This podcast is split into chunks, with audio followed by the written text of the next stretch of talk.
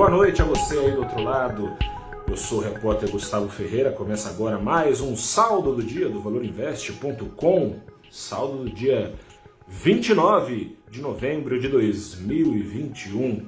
Quem tem medo da Omicron? Todo mundo tem medo, mas o Ibovespa segurou as pontas. E é isso, segurou as pontas. Não dá para falar que foi recuperação. Subiu hoje 0,58%. Fez cócega, é um quase nada perto da queda de 3,4% da última sexta-feira, sob impacto da nova variante da Covid-19, de proporções ainda desconhecidas, uma alta do Ibovespa que nada mais sinalizou uma recomposição de carteira dos investidores, caça por desconto, enquanto não se sabe o que está pela frente. Tanto não se sabe que mesmo com bolsa um pouquinho mais para cima, o dólar não trocou de mão. O dólar que subia na semana passada, subiu um pouco menos, mas subiu ainda assim. Nesta segunda-feira também, 0,28% foi aos R$ 5,61 na última sexta, fechou nos R$ 5,59. Seguinte, segue então essa apreensão, não tinha como ser diferente, né? Variante que pode fazer retroceder o mundo todo a medidas de quarentena, a depender das descobertas que sejam feitas sobre os seus impactos. O que se sabe até agora é que ela tem uma, pelo menos é parece, contaminação muito mais veloz do que as últimas variantes já tinham em relação à primeira das variantes. Em termos de letalidade, gravidade, coisa e tal, tudo está sendo estudado ainda, não se sabe se a vacinação que está em curso no mundo todo e felizmente aqui no Brasil, até em níveis mais avançados que boa parte dos países desenvolvidos, não se sabe ainda se a vacinação dá conta dessa maldita Omicron, né? Podia ser nome de carro novo, né? Carro Omicron, né? Sedã, vai bem na estrada, 2.0, quatro portas, porta-mala amplo, não é o caso, podia ser nome de estrela, né? Estrela normalmente tem letra grega no nome, não é o caso. Omicron não é nova estrela, é nova variante, tem toda essa tensão em relação aos rumos da economia mundial. E aqui no Brasil, especialmente, a tensão é maior.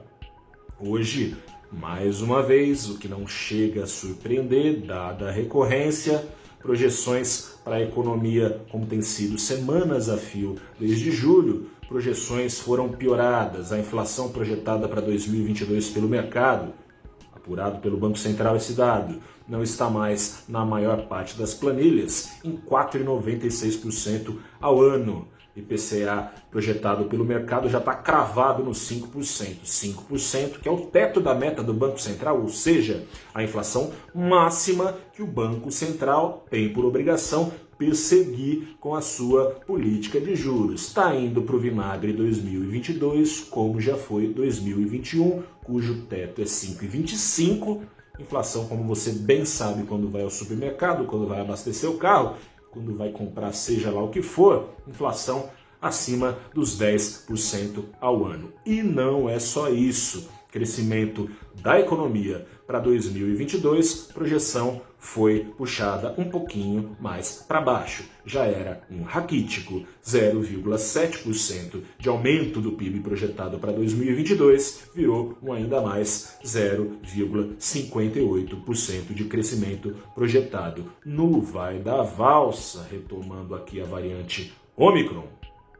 As coisas podem, que já não estão boas, piorar pode trazer mais inflação, pode trazer menos crescimento, pode trazer no pano de fundo mais risco fiscal, com a PEC dos precatórios, que deve ser votada se nada mudar nessa semana lá no Senado. A PEC dos precatórios já é ruim, vai furar o teto de gastos, vai derrubar o teto de gastos. Pelo menos um outro teto, até que venha mais um outro teto, mais um outro teto, mais um outro teto, um outro teto mais alto vai ser colocado no lugar.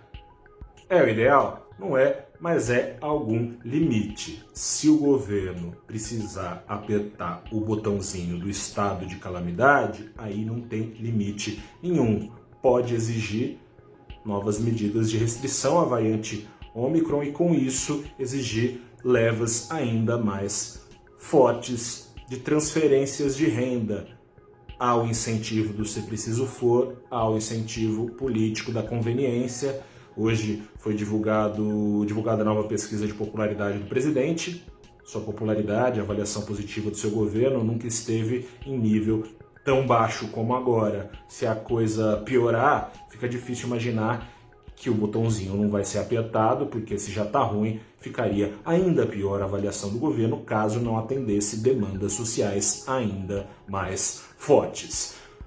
É nesse clima que estamos encerrando praticamente novembro. Volto amanhã para te falar sobre o saldo do dia, que será saldo do mês de novembro também. Amanhã, o último pregão deste mês. Mais um de fortes emoções. Aquele abraço, boa noite, até a próxima e tchau.